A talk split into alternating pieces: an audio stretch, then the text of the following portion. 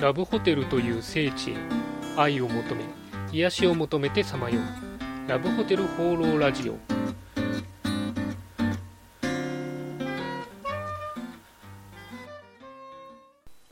はいということで今週も始まりましたラブホテル放浪ラジオ第52回パーソナリティのラブホテルファンブログ管理人です、えー、2週間ぶりの放送ということで皆さんいかがお過ごしでしたでしょうか？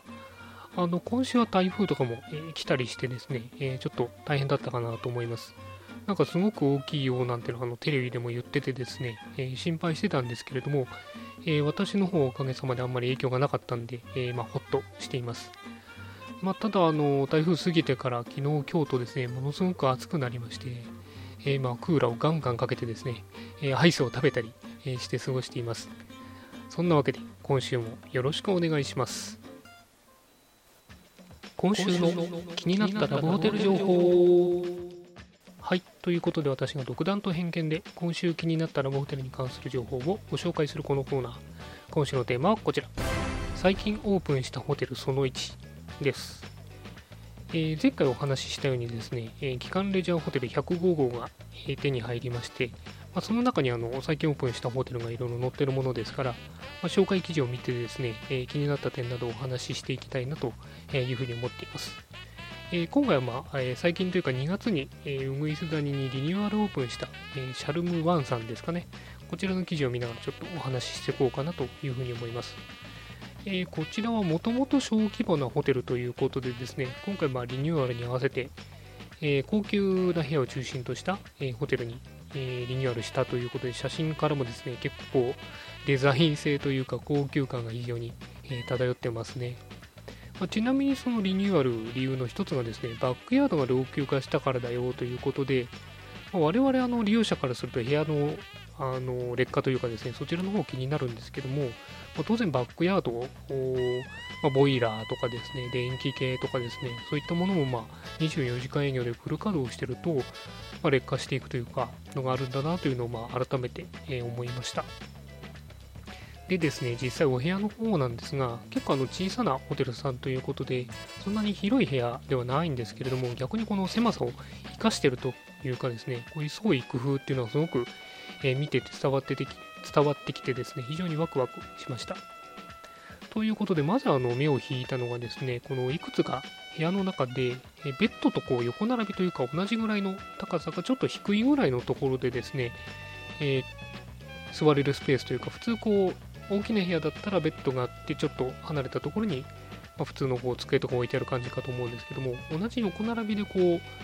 まあ、スペース自体は小さいんですが、あのチャプ台ぐらいの小さな机があってですね、くつろげるっていうことで、これなかなか面白い間取りの仕方だなと思いましたね。あのこうベッドとそのくつろぎスペースが同じ横並びになることによってですね、逆に広く感じるというか、えなんかゆっくりできそうだなというのが思いました。あとはやっぱり鏡とか間接照明をうまく使ってるなという感じがしましたね。えー、鏡に関してはですね、あの部屋の入り口のドアの反対側というか部屋側がえー、まあ、飾り鏡になってまして、ちょうどこのお部屋のライトをうまく反射してですね、すごく綺麗な感じになってて、まあ、鏡あるとあの部屋が広く感じたりするものですから、まあ、そこら辺もすごく工夫されてるなというふうに思いました。その他、まあいろいろ飾り棚とかですね、クッションもなんか銀色のクッションを使ってたりして、非常にこうアクセント、部屋ごとにテーマがあるそうで、えー、和モダンとかだと障子っぽい壁紙だったりして、非常にこう面白いなというふうに思いました。で、まあ、一個気になったというか、これは別にこのホテルさんだけではないんですが、結構大きなテレビっていうのを、えー、歌ってまして、実際あの口コミとか見るとテレビ大きくて良かったっていうのがあるんで、あまあ訴求効果あるんだろうなと思うんですが、私はあんまり大きなテレビって見ないし、ちょっとそぐわないかなという気がしないでもないんですよね。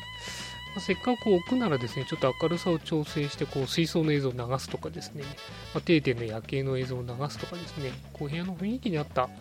演出をしてみると、なんかこう、部屋も広くなるし、広く感じるし、雰囲気も良くなるんじゃないかなと、まあ素人考えですけど、思ったりしました。えー、そんなわけで今回は最近オープンしたホテルその1でした。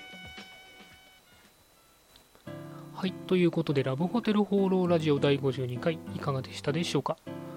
あの話は全然違うんですけども、この前あのコンビニに行ったらですね、えー、ペットボトルの水耕栽培のセットが、えー、売ってまして、えープチトマト買ってしまいました。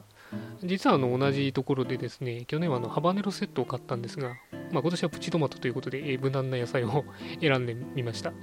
あの今あのシシトウをプランターで育ててるんですけれども、まあ、それとですねトマトも収穫できそうだなということで今から、えー楽しみにしています。